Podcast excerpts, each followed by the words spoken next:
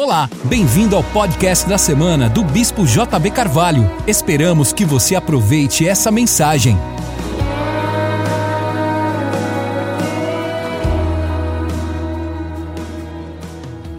O oráculo que o profeta Abacuque viu. Almeida, revista e atualizada, vai dizer sentença. Verso 2: Até quando, Senhor, clamarei eu e tu não escutarás? Eu gritarei a ti violência e não salvarás. Verso 3. Por que razão me fazes ver a iniquidade e a opressão, pois a destruição e a violência estão diante de mim? Há também contendas, e o litígio é suscitado. Verso 4. Por esta causa a lei se afrouxa e a justiça nunca se manifesta, porque o ímpio cerca o justo, de sorte que a justiça é pervertida.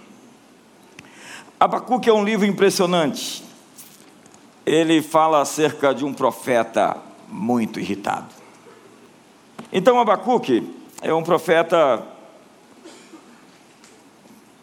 com um período histórico muito significativo, é a época da diáspora. Seu nome significa abraçador. Pouco se sabe sobre ele, mas muito sobre o tempo do seu ministério profético. Entenda que essa mensagem de hoje é uma mensagem muito séria. Eu estava orando essa noite e eu entendi que deveria falar para você hoje. Não é uma mensagem muito motivadora. Eu acho que no final, sim. Quanto segura até o final aí? Abacuque profetizou antes ou durante a invasão de Judá por Nabucodonosor que aconteceu mais ou menos em 605 a.C. Você lembra? Foram três períodos de invasão: 605, 597 e 586. Quando a Batalha de Carquemes definiu a geopolítica do mundo antigo, Faraó Necó versus Nabucodonosor, uma batalha que a Babilônia vence e se torna o grande império. Na visão de Daniel, o leão a cabeça da estátua. O livro de Abacuque é uma sentença. Abacuque reclama. Ele está muito provocado pela injustiça dos seus dias. Seu cenário é similar aos nossos dias. Parece-se muito com o que nós estamos vivendo hoje. E ele diz: até quando? Até quando é uma ladainha. Quando o profeta perde a visão da resposta e começa a colocar o foco nos problemas, ele se amargura. Há muitos profetas amargos, e profetas amargos são profetas perigosos. Há muitas pessoas que ficam amarguradas porque não veem as soluções para as suas perguntas, para as suas indagações. Então ele diz: violência, iniquidade, opressão, destruição, contendas o litígio se suscita, a lei se afrouxa, injustiça. Muitos desses gritos de injustiça são gritos de murmuração. Eu tenho meus momentos Abacuque. Todos nós temos nossos momentos Abacuque. Hoje parece que o Brasil é um sanatório geral coletivo. O que você vê acontecendo nessa nação, você diz, não faz sentido. Nossa insegurança jurídica está expulsando do país o setor produtivo. Empresários estão fugindo do Brasil. Muitos nacionais estão indo embora. Porque o ambiente de negócio do Brasil não é fácil. Ser empresário nesse país é ser herói. Por quê? Porque nós temos a maior carga tributária do mundo com impostos diretos e indiretos porque o Estado arrecada e não devolve. Se você quiser, tem que pagar por segurança, escola e educação. O Brasil é o número 123 na lista de 189 países sob facilidade para se fazer negócios. A dificuldade para abrir uma empresa e fechá-la, a obtenção de alvarás de funcionamento, alvarás de construção, obtenção de energia elétrica, registro de propriedade, impostos sobre a propriedade. Dinheiro no Brasil é muito caro, juros são muito altos, certidões negativas inúmeras, insegurança jurídica, encargos trabalhistas, a tal da delegacia do consumidor. Eu acho que o nosso país é o único que tem uma delegacia para empresário. Empresário é bandido, então vamos ter uma delegacia para o consumidor. Não acabou. O governo regula o mercado. A Anatel não deixa você escolher no mercado de telefones. A Ancine define a cota do cinema. Cinema nacional nos cinemas e nos canais por assinatura. Então vamos assistir aquilo que o governo diz que nós vamos assistir. Não há livre mercado. Não há livre economia.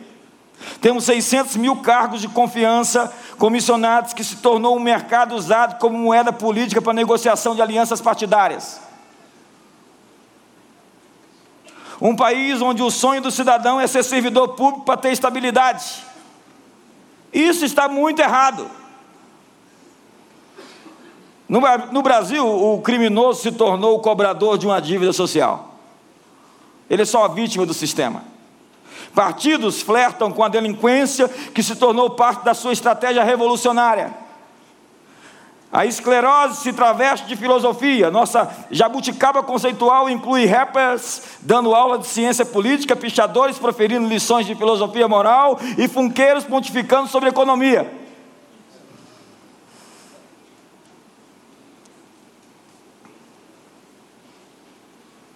Quando é que vai terminar esse momento Abacuque, bispo? Jesus disse: Ai de ti, Corazim, ai de ti, Betsaida, ai de ti, Cafarnaum. Queridos, eu não quero ouvir uma mensagem ai de ti, Brasil, ai de ti, Brasília. Porque o que nós estamos ouvindo hoje é ai de ti, Caracas, ai de ti, Manágua. O que nós estamos ouvindo é ai de ti, Havana déspotas que destroem sua terra e matam seu povo. No texto usado comumente por todos os teólogos, como a queda de Lúcifer, em Isaías capítulo 14, no verso 12. A Bíblia fala no verso número 12 do capítulo 14 de Isaías sobre Lúcifer como alguém que caiu do céu, ó estrela da manhã, filha da alva, como fosse lançado por terra tu que prostrava as nações. Com eles não te reunirás na sepultura, porque destruíste a tua terra e mataste o teu povo, que a descendência dos malignos não seja nomeada para sempre. Eu não sei que povo a Bíblia está se referindo que Lúcifer destruiu e que terra ele arrasou. Eu sei que ele tem muitos discípulos no mundo.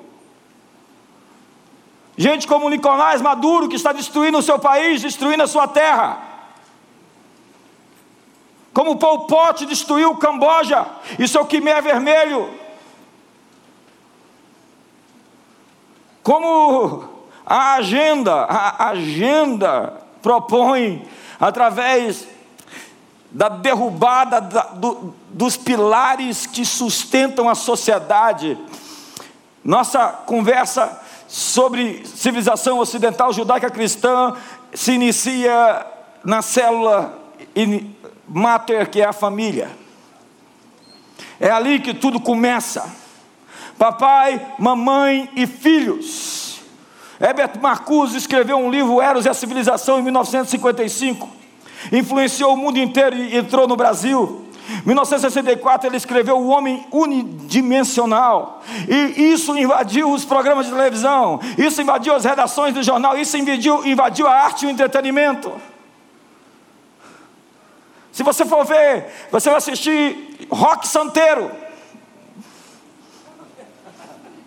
O padre progressista é um padre gente boa que se preocupa com o povo. O padre conservador é um sujeito alienado que se conluiou com os poderes estabelecidos a fim de enganar as massas.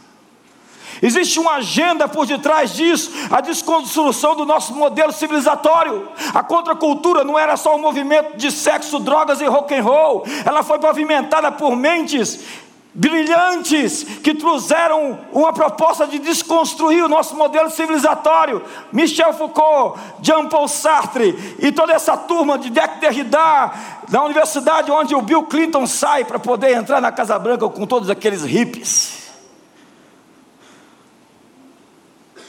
Entenda o que está acontecendo, não seja massa de manobra.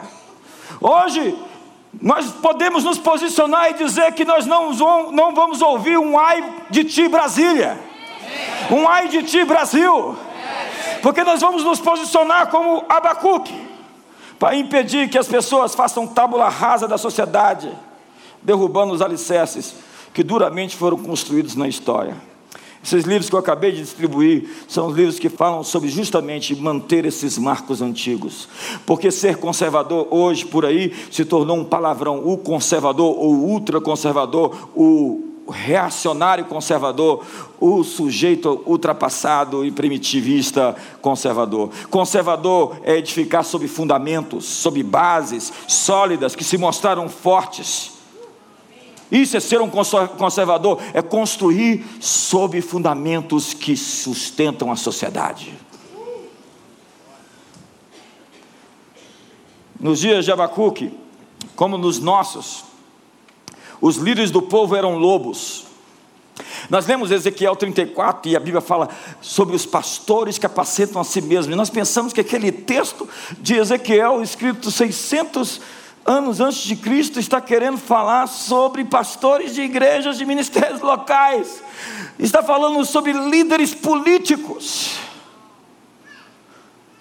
pastores que tragavam as pessoas lobos em pele de ovelha. É o que diz Ezequiel 22, verso 27. Que texto? Os seus príncipes no meio dela são como lobos que arrebatam a presa, derramando sangue, destruindo vidas, para adquirirem lucro desonesto. A Bíblia não é contra o lucro. Foi Max Weber que escreveu um livro mostrando por que os protestantes do início do século XX eram quatro vezes mais ricos então do que os católicos. Ele vai dizer porque os protestantes aceitavam o lucro se ele viesse de maneira honesta.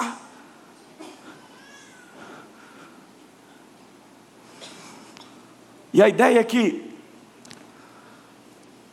nós temos visto muita gente acumulando dinheiro, riqueza. A única coisa que ele tem é dinheiro. E você pergunta: por que você quer tanto dinheiro? Quanto, qual é o número, uma quantia que te satisfaz? Ele responde: um pouco mais. Esse é o espírito da avareza. Ei, eu não queria ter o dinheiro que essas pessoas têm sem uma visão para transformar esse dinheiro em transformação para o mundo. Porque cada centavo vai ser cobrado naquele dia. Você está me entendendo ou não? Mas eu tenho uma notícia para você: Deus tem um plano de transferir a riqueza de mãos. Nós vamos discipular as nações. Miqueias 3,3 diz: Os que também comeis a carne do meu povo, que linguagem pesada e lhes arrancais a pele, a pele e lhes esmuiçais os ossos, e os repartis em pedaços para com a panela e com a carne dentro do caldeirão.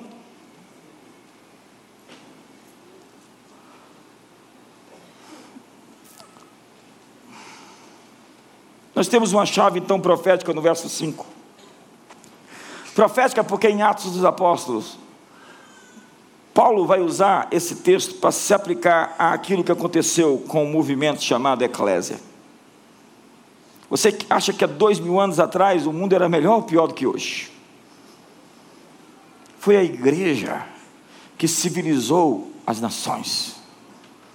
No livro do Peter Brown, pelo buraco da agulha, riqueza, a queda de Roma e o surgimento do cristianismo do Ocidente, ele vai falar justamente como que a fé cristã ocupou, ela entrou em todas as esferas de influência da sociedade, e a única opção que o Constantino, o imperador, tinha era se dobrar àquilo que era inevitável, imparável. O cristianismo, ele entrou em todas as esferas e aparelhou o Estado. Você acha que o que fizeram posteriormente não foi copiar um modelo do que já tinha sido feito antes de uma maneira limpa e honesta, a grande obsessão do diabo é imitar a Deus. Então, quando Constantino olhou para um lado, os grandes comerciantes, as pessoas mais ricas eram cristãs. É natural a fé cristã produzir riqueza. É natural a fé cristã produzir progresso. Se você tiver uma boa análise histórica, olhe para as nações mais ricas do mundo e veja se elas não têm raízes cristãs. Ah, você vai falar sobre o Japão. Lê o livro do Vichal que ele vai explicar direitinho o que aconteceu com o Japão. Eles invadiram o Ocidente, copiaram tudo. O modelo. Querido, a minha preocupação é com o mundo que os meus filhos e os meus netos vão morar. Quantos têm filhos aqui hoje? Abacuque 1, verso 5. Vede entre as nações e olhai, maravilhai-vos e admirai-vos, porque realizo em vossos dias uma obra que vós não acreditareis quando vos for contada. Diga para a pessoa do seu lado: Deus vai fazer algo tão extraordinário que, se você não for testemunho ocular, quando contarem para você, você pode não acreditar.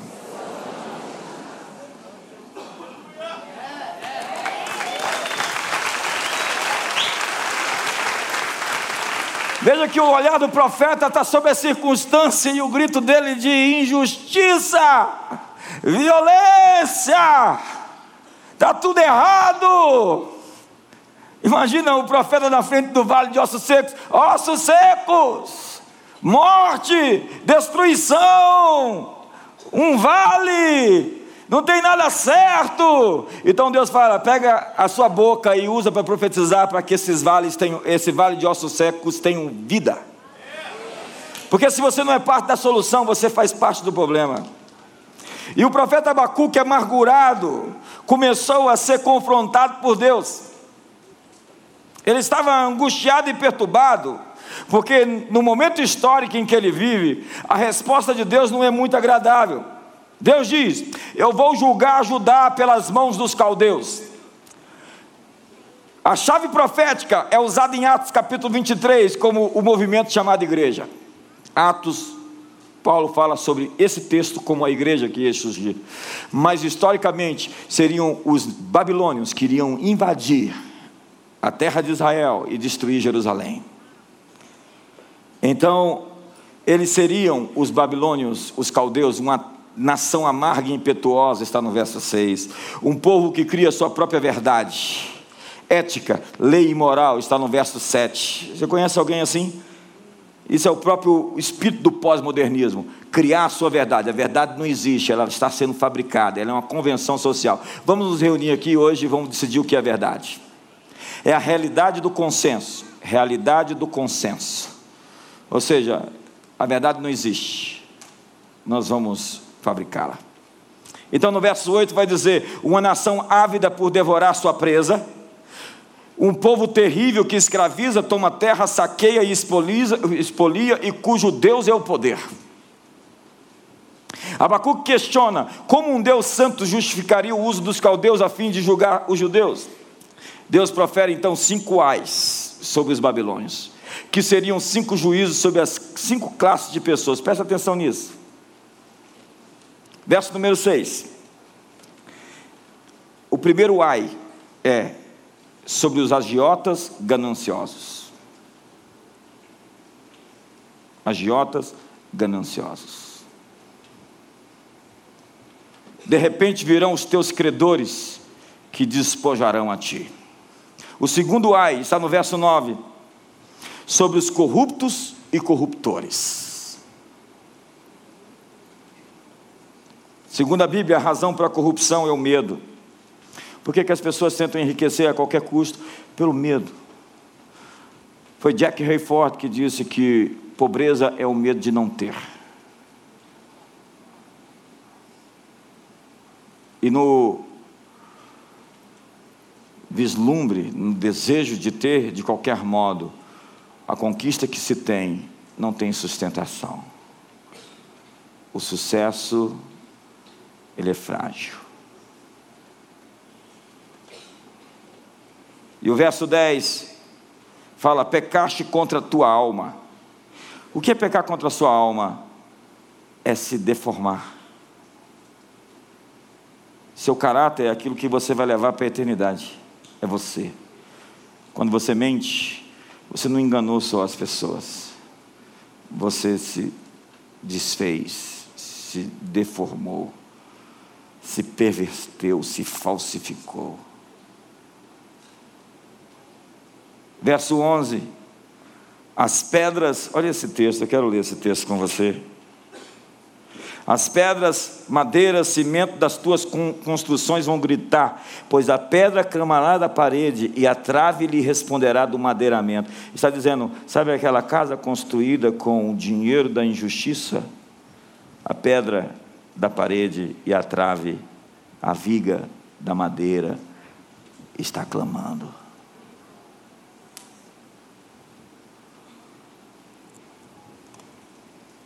O terceiro ai é sobre os governantes vampiros que promovem leis injustas e legislam em causa própria. Verso 12. Ai daquele que edifica a cidade com sangue e que funda a cidade com iniquidade. Ai. Quando Deus diz ai, é porque vai doer. E o verso 13 diz que eles irão labutar para a destruição e trabalhar inutilmente. Acaso não procede do Senhor dos Exércitos que os povos trabalhem para o fogo e as nações se cansem em vão? Quarto ai, sobre os lascivos embebedados pelo poder e ansiosos pela glória e fama, que têm prazer na fragilidade. Verso 15: Ai daqueles que dá a beber ao seu próximo, adicionando a bebida o seu furor, e que o embebeda para ver a sua nudez. Porque receberão infâmia e não honra, execração e não celebração. Verso 16 diz: Serás farto de ignomínia em lugar de honra. Bebe tu também, e ser como um incircunciso, o cálice da mão direita do Senhor, se chegará a ti, a ignomínia cairá sobre a tua glória. Ai, porque mostrarão sua falta de aliança, porque beberão da mesma bebida que deram com o mesmo veneno e ignomínia. Porque as suas obras lhes serão recompensadas. Verso 17, que diz: pois a violência cometida contra o Líbano te cobrirá, e bem assim a destruição das feras te amedrontará, por causa do sangue dos homens e da violência para com a terra, a cidade e todos os que nele habitam. E por último, o quinto ai é sobre os idólatras. Sabe, Judá adorou tanto os deuses pagãos, que Deus ironicamente disse para ele: Vocês gostam tanto de adorar a imagem de escultura, eu vou te mandar para um lugar que tem muita. Na verdade, só tem, só, tem, só tem ídolo. A Babilônia é a mãe de todas as meretrizes da terra, diz Apocalipse capítulo 17. Era uma terra de encantamentos, de feitiçaria. E o que a Bíblia diz é que eles eram tão obstinados. E o que é obstinação? Obstinação é querer algo acima de Deus é a obsessão. Quando você coloca algo à frente, qualquer coisa. Talvez é um namorado que você quer a qualquer custo, então você faz tudo para casar com ele. Então você vai ter namorado, namorado, você vai se enfaixear desse seu namorado. Porque ele não vai cobrir as suas carências como você procura. Só existe alguém capaz de preencher o vazio da sua alma. O povo queria tanto comer carne no deserto tanto comer carne no deserto que Deus mandou cordonizes. E eles comeram tanta carne que a Bíblia diz que a carne saía pelos narizes. Então Deus ironicamente diz: é isso que você quer, você vai ter tanto disso que você vai ser, ficar enjoado. Quantos ficaram enjoados de algo que comeram ou beberam e falaram assim: eu não quero nunca mais ver isso na minha frente?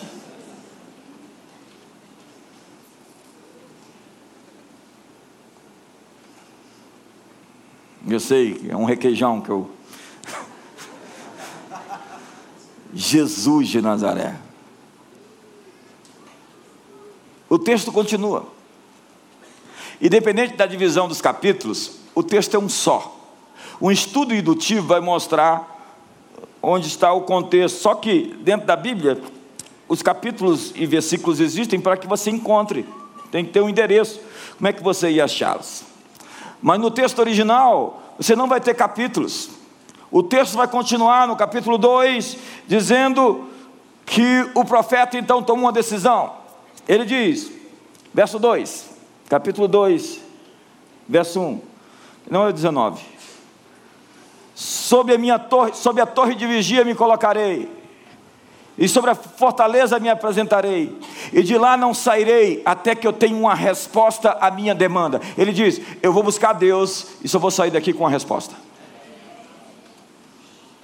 E o verso 2 ele diz: Deus responde para ele: Escreve, pois, a visão e torna bem legível sobre as tábuas, para que possa ler quem passa correndo. Ele diz: Escreve a visão. Ei, escreve a visão. Uma das coisas que eu aprendi é escrever o que Deus me fala, para não esquecer. Porque você tem a tendência de duvidar no escuro daquilo que foi lhe mostrado na luz. E eu escrevo tudo que Deus fala comigo. Essa noite ele falou uma coisa extraordinária comigo que eu não posso compartilhar com ninguém. Só com você, disse mais tarde. Entenda que Deus dá uma resposta para ele sobre um update, uma atualização. Porque, amigo, a sabedoria é relacional. É como eu estou andando do lado de alguém e ele está me concedendo atualizações frequentes, constantes, acerca do que eu devo fazer, de como eu devo me portar, o que eu devo me tornar. Quando eu perco essa relação com Deus, se eu parar de ouvir a Deus, eu vou parar de receber da fonte que está jorrando sobre mim. A nature, a, a, é natural uma pessoa que para de ouvir Deus falar se torna um grande entrave para o Evangelho. Não eram isso os fariseus? Eles, em algum momento histórico, deixaram de ser um movimento de avivamento para ser um movimento de maquiagem espiritual, de maquiagem religiosa. Eles só tinham uma apresentação, uma representação. Há uma transição para apostasia. Gente que outrora representava os mais altos valores e que de repente ele muda de lado. Eu já vi muita gente mudando de lado. Eu já vi muita gente boa que começou bem e terminou muito mal, está terminando mal. Porque é importante não como você começa, mas como você termina. A Bíblia diz que se você se desviar dos seus maus caminhos e deixar de praticar suas injustiças, a sua injustiça não será lembrada. Mas se você se desviar da sua justiça e começar a praticar o mal, a sua justiça não será lembrada. No fim de tudo, como termina é mais importante de como começa. Você pode ter começado mal, mas eu vim aqui te dizer hoje que existe solução para você se você criar um ponto de inflexão, de mudança no seu comportamento. Quando eu estava ali hoje, eu senti que eu iria lidar hoje com metais, com fortalezas mentais que eram como que metais resistentes. E o texto do verso 4, coloca o verso 4, diz: O justo viverá, o soberbo, a minha alma não terá prazer nele, mas o justo viverá pela fé. É isso mesmo? Verso 4: Eis o soberbo, sua alma não é reta nele, mas o justo viverá pela sua fé. Esse é o texto da reforma protestante. Esse é o texto que mudou o mundo. Quando Lutero ficou três dias dentro de uma sala e ele descobriu que a natureza do evangelho não eram rituais que prendiam as pessoas à igreja, desde o seu nascimento até a sua morte, desde o batismo até a extrema unção, mas era na verdade, uma vida pela fé. O soberbo, a sua alma não é reta, tem a seguinte síntese: é uma alma torta que não se deixou consertar. A Bíblia diz no Salmo 32: Bem-aventurado é o homem cujo espírito não há dolo. O espírito é a essência, é o âmago de algo quando a tentação deixa de ser tentação na minha carne, eu sou tentado a fazer algo que não devia, para que isso se torne parte da minha natureza, eu estou perdido. É quando o sujeito deixa de ser mentiroso para ser a própria mentira. É Jeremias que diz: poderão se mudar as listras de um, de de um leopardo? Poderão se mudar a cor de um etíope? Poderiam vocês fazer o bem sendo maus? Quando a coisa se trata de natureza, ela fica muito complicada. Porque a pessoa, ela tem uma alma torta que não se deixou consertar, ela não se permitiu converter. Eu vou repetir, eu estava hoje orando acerca disso, e eu senti como que metais, fortalezas mentais, como metais que se recusavam a se dobrar. Eu entendo que Deus está dando oportunidades. Eu senti muita autoridade hoje para falar sobre esse assunto, não é um assunto fácil. Eu poderia estar empolgando hoje, falando para vocês sobre as promessas de Deus, e você estaria hoje batendo palma e gritando e falando: vamos para vamos cima, bora, bora. Mas hoje o que eu tenho para te dizer é que ir para cima para a próxima fase, para a próxima atualização, nós precisamos corrigir coisas dentro de nós.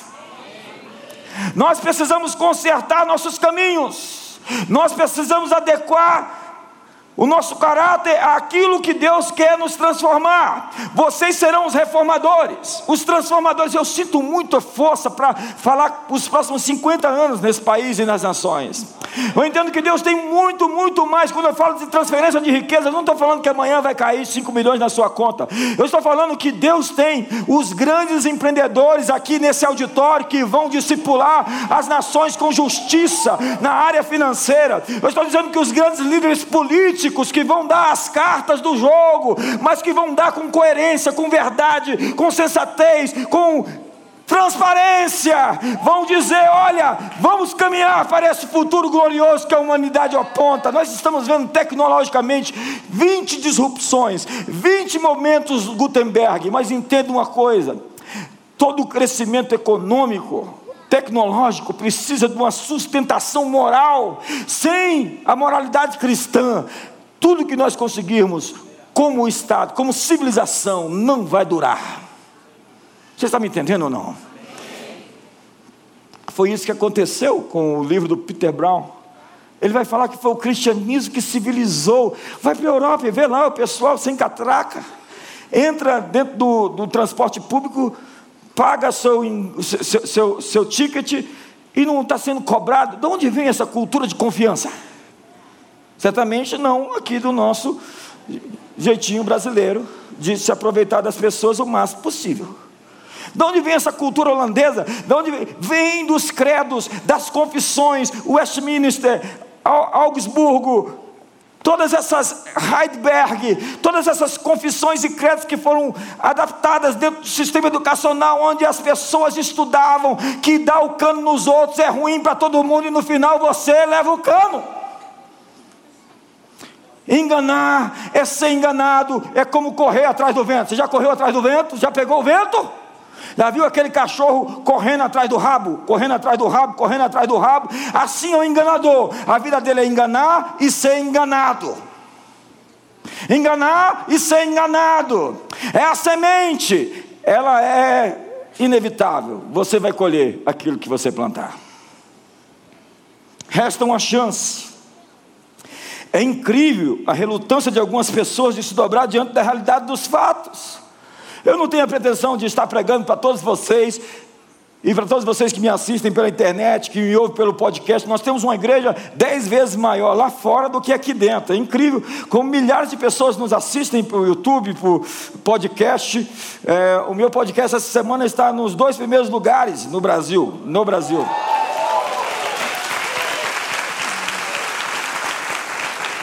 E eu não tenho a pretensão de que todo mundo vai aceitar o que eu falo. Não tenho a pretensão de que todo mundo vai bater palma e celebrar o que eu estou dizendo. Porque Jesus pregou e nem todo mundo se converteu.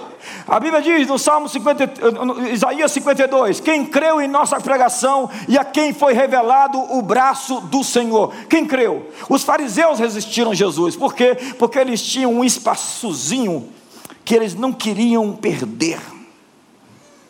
O que eu vejo de gente tentando manter suas posições, porque o justo viverá pela fé. O que é viver pela fé? É viver com confiança, é viver acreditando, é se jogar nos seus braços, é saber que Ele tem o melhor, é saber perder para ganhar. Eu perco agora, mas pode saber, daqui a seis meses, olha para o cenário, eu vou ganhar. Eu perdi a oportunidade de me dar bem para fazer uma coisa errada, mas daqui a dez anos vamos enxergar a realidade de quem vai estar onde está. Ei, me ajuda aí. Essa mensagem é uma transição. É para você fazer a sua transição, por quê? Porque eu estou pregando uma sequência de três mensagens. Semana que vem vai ser diferente. Não deixe de vir, por favor. Por favor, você mesmo. Nós estamos num momento de transição. Esse é um momento oportuno. Diga para a pessoa do seu lado: esse é um momento oportuno. Empurra ele e fala: esse é um tempo de oportunidade. Então nós estamos fazendo uma atualização. Nós estamos numa atualização. Eu estou me atualizando sempre. Eu sou uma pessoa que preciso ler, estudar. A Bíblia é tão viva que eu li ela anos atrás e não entendia hoje como eu entendo quando leio de novo. Ela se renova. Eu começo a ampliar a minha visão acerca de assuntos que para mim eram mais resumidos. Eu estou em processo de transformação, o mundo está sendo transformado. Você não pode ficar desatualizado. Você desatualizado é um rinoceronte. Na verdade, você é um ser glacial da era jurássica. Você é um dinossauro. Você é um bimute. Olha para o seu irmão ver se ele parece um dinossauro. Vai você no ramo da medicina não se atualizar. Vai você no direito não se atualizar. As leis estão em movimento, o mundo está em movimento, as coisas estão se movendo, nós precisamos nos atualizar, nós precisamos ler, nós precisamos estudar, nós precisamos participar de conferências, participar de seminários. Essa igreja só não cresce quem não quer. Nós temos um movimento de avivamento do dia 6 ao dia 9, que é a atualização que é update, atualização. E depois vão ter uma conferência, duas conferências juntas. Depois temos neurociência com a Caroline Leaf e com a Rosana Alves. E todo mês nós temos um movimento sendo criado para poder colocar você em movimento, ligar suas turbinas para que você voe alto e possa conquistar seu destino, conquistar os lugares para Deus que, que Deus te vocacionou para você estar. Então, eu estava agora falando no Mato Grosso. E depois compartilhei com algumas pessoas. Eu senti um arranhão no meu espírito, porque muitas pessoas receberam o que eu disse, mas eu senti que algumas pessoas não. E você tem que se acostumar assim, você não pode ser unanimidade. Se você quiser parar de ter conflitos, se associe com o diabo. E tem muita gente que aceitou isso. A verdade é que a vida é dura. E nós temos que ser mais duros do que a vida. Jesus disse sobre João Batista: Ele falou: O que vieste a ver no deserto? O homem vestido de vestes finas? Os que vestem vestes finas presidem em palácios. Vieste a ver um caniço agitado pelo vento, algo como que o vento passa e sopra e move ele? Não, você veio ver um sujeito selvagem. João Batista era selvagem. João Batista vestia pele de camelo, comia gafanhoto e mel silvestre e pregava uma mensagem duríssima. Ele era mais duro do que a dureza, mais selvagem do que a selva. Ele dobrava as circunstâncias e não era dobrado pelas circunstâncias. Nós temos que ser impermeáveis. O que é ser impermeável? É você entrar num ambiente, ao invés do ambiente contaminar você, você transformar o ambiente. Veja, o sistema é o seguinte: o sistema é como essa água. Essa água supostamente ela está suja, então tem um peixe dentro dela. Você vai lá e você tira o peixe da água suja, você trata o peixe, você coloca o peixe de volta curado, ele volta para a água suja, o que, que acontece com ele? Ele fica doente de novo. Por quê? Porque ele está dentro da água suja. O que, que nós precisamos? Nós precisamos de um peixe que possa produzir uma reação química aqui dentro, que vai transformar essa água em água limpa. Ele é um curador, um transformador dos ambientes. Ele é impermeável. Ele transforma a cultura e não é modelado pela cultura. Foi Pasté, foi Pasté, Pasté que disse: sobre tratar o terreno do germe. Você vai lá tratar a doença e você tenta tratar o, o, o germe. Ao invés de você tratar o germe, você tem que tratar o, germe, o, terreno onde o germe prospera. Onde o germe prolifera? É nesse terreno. Então trate o terreno, porque naquele terreno o germe morre. Nós temos que ter crentes que quando os demônios chegam perto de você, eles Nós temos que ter cristãos onde, onde você chega, você produz uma mudança atmosférica. Ah, eu vou sair daquela casa porque ela está assombrada. Ah, assombração vai ter que mudar de casa. Eu vou sair daquele emprego porque está contaminado de demônios. Eu sou um abridor dos céus, eu sou um homem dos céus. Então vai estar contaminado, cheio de anjos onde eu chegar. A atmosfera vai mudar, as realidades vão mudar. Porque eu sou um discipulador das nações. Diga comigo, eu sou um discipulador das nações.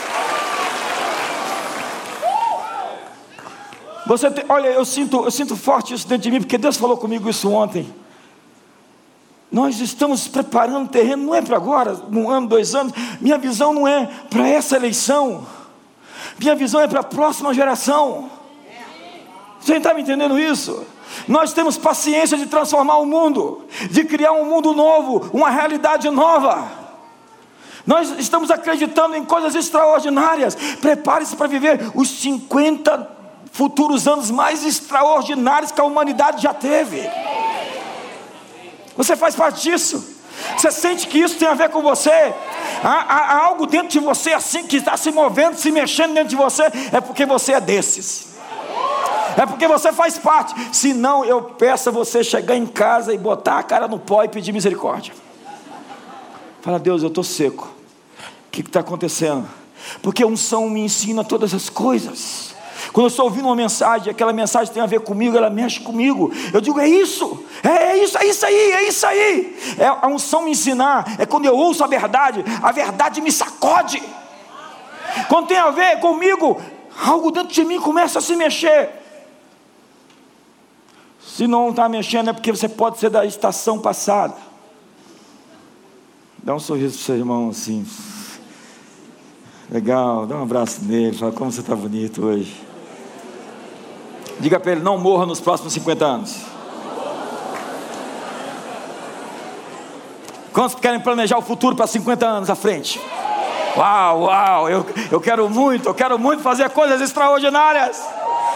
Eu quero muito me juntar com pessoas como vocês, para colocar esse mundo em perspectiva de cabeça para cima. Os apóstolos estão lá nos céus e muitos cristãos dizem: Eu estou querendo conhecer Paulo, Pedro. Ei, eles é que vão querer conhecer quem são aqueles que estão virando o Brasil de cabeça para cima.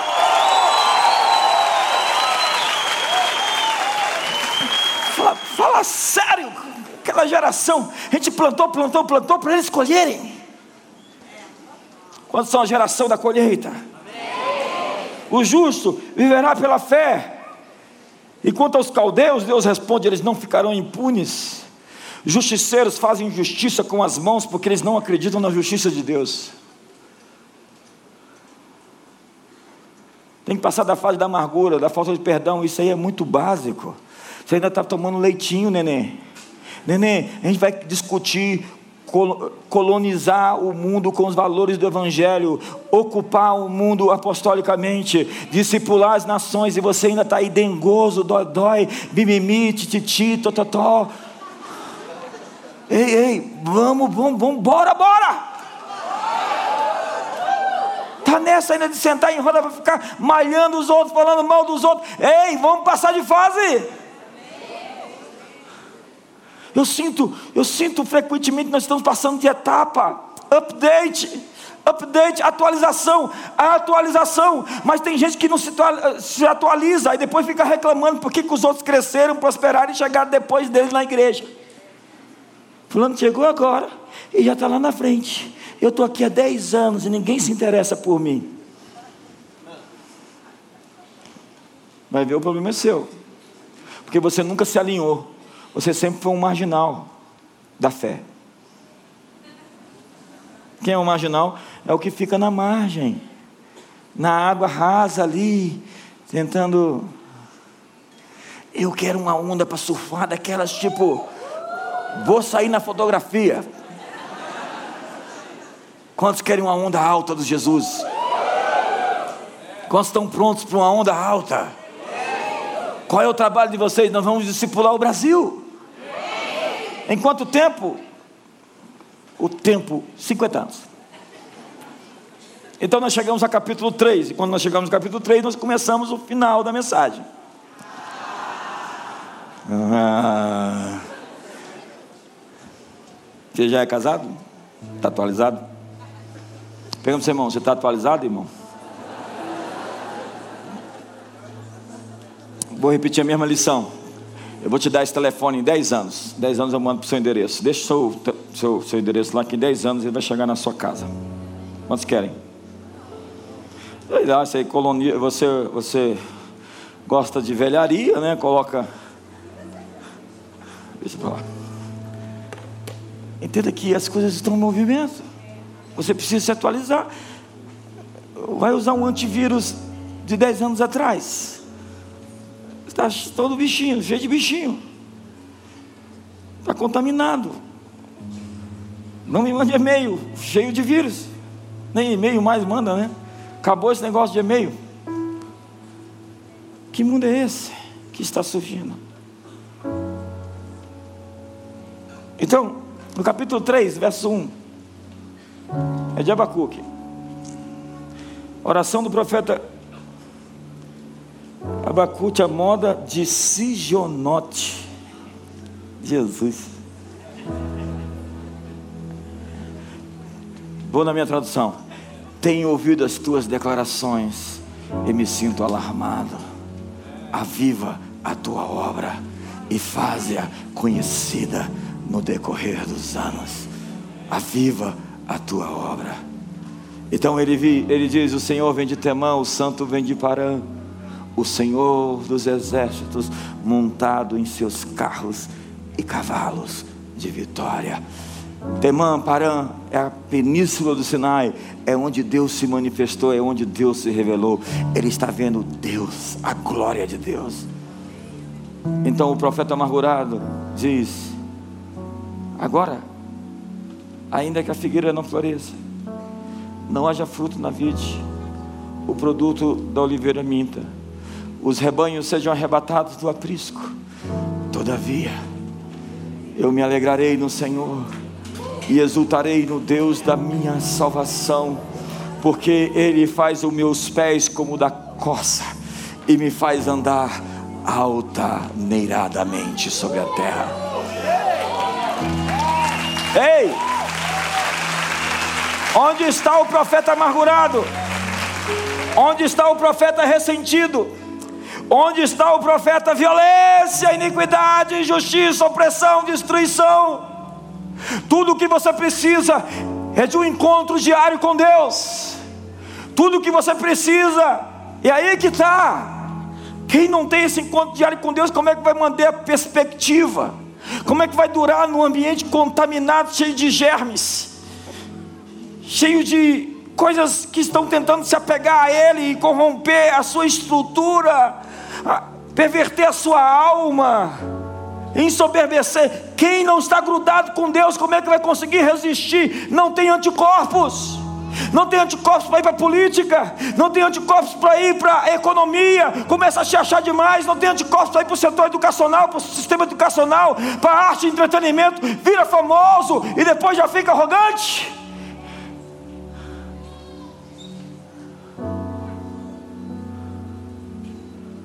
Quando você se encontra com Deus, sua natureza é tocada e você está pronto para o peso da bênção que Deus tem para a sua vida. Ei, Deus tem uma bênção pesada para você. Pergunta para o seu irmão: você é capaz de suportá-la? Ei, o quanto te faria desviar de Jesus e se achar melhor do que o outro? 20 milhões de reais? 100 milhões de reais? 500 milhões? Um cargo onde você está sendo ovacionado, câmeras de televisão te fotografando, te filmando todo o tempo? O quanto te faria perverter a sua essência e achar que é com você? E ao invés de adorar o alto, fazer como Lúcifer, tentar captar essa adoração para si mesmo. Nós estamos aqui hoje com os discipuladores das nações. Nós estamos aqui com pessoas que Jesus vai pôr em evidência nos próximos anos, em lugares estratégicos da sociedade, na sua área. no jornalismo, na mídia, nos, nas revistas digitais, é claro, nos, no mercado, na economia. Você vai poder curar nações. Nós estamos conspirando. Eu a Disse acorda todo dia conspirando para conquistar o mundo. Ela é o cérebro e eu sou o pink. Nós queremos acabar com a fome sistêmica. Nós queremos acabar com a corrupção sistêmica. Nós queremos acabar com o racismo sistêmico. Nós podemos, yes, nós podemos, sim, nós podemos, sim, nós podemos. Nessa geração, nós podemos fazer proezas em nome de Jesus. E como vamos fazer isso? Nós estamos sendo treinados. Eu me sinto sendo treinado por mais. Diga para o irmão: Deus está te treinando por, por mais. Qual é o segredo? É não se dobrar no caminho. O diabo ofereceu todos os reinos para Jesus, e com isso eu termino. Todos os reinos, e disse: Se prostrado me adorar, te darei todos esses reinos. Jesus disse: Não, não, não, para trás de mim, Satanás, somente ao Senhor teu Deus adorarás, e somente a Ele darás culto.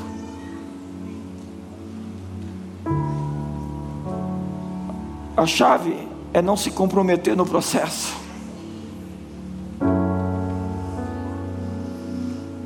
Onde estão os estilistas que vão desenhar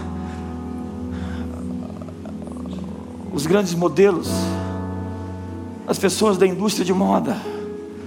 Onde estão as pessoas que vão fazer os roteiros dos filmes que nós vamos assistir? Ou que vão fazer os livros didáticos que as crianças vão estudar com esses valores eternos, conservadores, que duram, passam céus, passam terra, vem enchente, vem terremoto e fica de pé. Onde estão os juízes, os magistrados da Suprema Corte, que vão assumir e vão julgar com justiça, e de todos os outros tribunais? Onde estão os economistas? Onde estão aqueles que vão virar as chaves e trazer as soluções tecnológicas para o mundo? Onde são aqueles que vão criar aplicativos, que vão ter as plantas do céu e trazer para a terra, que vão criar aplicativos, porque por que, que eles, lá no Vale do Silício, nós estamos conversando sobre isso agora, 100 quilômetros, um PIB brasileiro, 100 quilômetros no Vale do Silício, o PIB do Brasil. Será que eles são melhores do que nós? Será que eles são geneticamente aprimorados? Será que eles são geograficamente determinados? Será que eles são superiores? Jack Ma, da Alibaba, disse: Nós não queremos ser somente uma empresa local para disputar o mercado com tecnologias chinesas, mas nós queremos um produto global. E ele criou o Alibaba, sem os 40 ladrões. Onde estão as empresas de tecnologia? Eu estava lá em Israel, eles criaram o Mobile 15 bilhões de dólares foi vendido um produto, 15 bilhões de dólares, com a única, o único pedido que a base, a sede da empresa permanecesse em Tel Aviv. Nós podemos fazer, nós vamos fazer. A revolução está em curso, você faz parte dela, você e os seus filhos, você e as próximas gerações. Fique de pé. Olhe para o seu irmão e diga: Esta é a sua hora de atualização. Querido, eu vou buscar esses números porque eu não me baseei em números que eu ouço a parte de fontes que eu ainda não conferi. Mas existem milhares de empresários deixando o Brasil. Milhares de multinacionais, de transnacionais indo embora. Deus falou para Jeremias: o que eu tenho para dizer para você, para você que me ouve, para você que me assiste, é o que Deus disse para Jeremias. E eu sinto muita responsabilidade ontem orando sobre essa palavra. Deus disse para Jeremias, o profeta no meio do caos, o mesmo período de Abacuque. Eles eram profetas contemporâneos. Vai em Anatote, compra uma terra lavra a escritura. Você sabe o que eu de te dizer? Não vá embora desse país. Compra terra. Investe. Planta vinhas. Case-se, tenha filhos, dê os seus filhos em casamentos a outros filhos. Vai a Anatote, compre uma terra, lavre a Escritura, porque há um futuro para essa nação.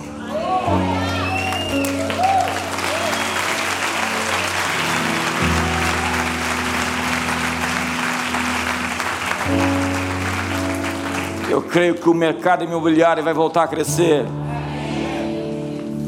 Eu creio que nós vamos começar a crescer. Veja a Venezuela, 2,2 milhões de pessoas fugindo de um maníaco. E uma parte da mídia chama de crise humanitária. Você está brincando comigo? Nós, o Brasil, podemos abrigar muitos na Síria, em todos os lugares. Nós somos uma nação que tem respostas para o mundo. Por quê? Porque existe eu e você lá. Diga para o seu irmão: você é a resposta para os problemas desse mundo. Diga para ele: Deus te colocou a responsabilidade hoje. Existe uma bênção pesada sobre você. Uma bênção pesada sobre você. Ei, diga para ele: chegou uma bênção pesada sobre você. Quando você receber muito dinheiro por causa do seu talento, lembre-se que dinheiro numa conjuntura judaica cristã é responsabilidade. Deus te fez responsável. Deus te deu beleza, Deus te fez responsável. Tudo que Deus te deu, Ele te fez responsável por administrar isso. Os judeus diziam: ame a Deus com toda a sua riqueza, porque o dinheiro é um encargo que te faz responsável de administrar isso, de maneira a contribuir para a mudança do mundo. Abraça o seu irmão do lado.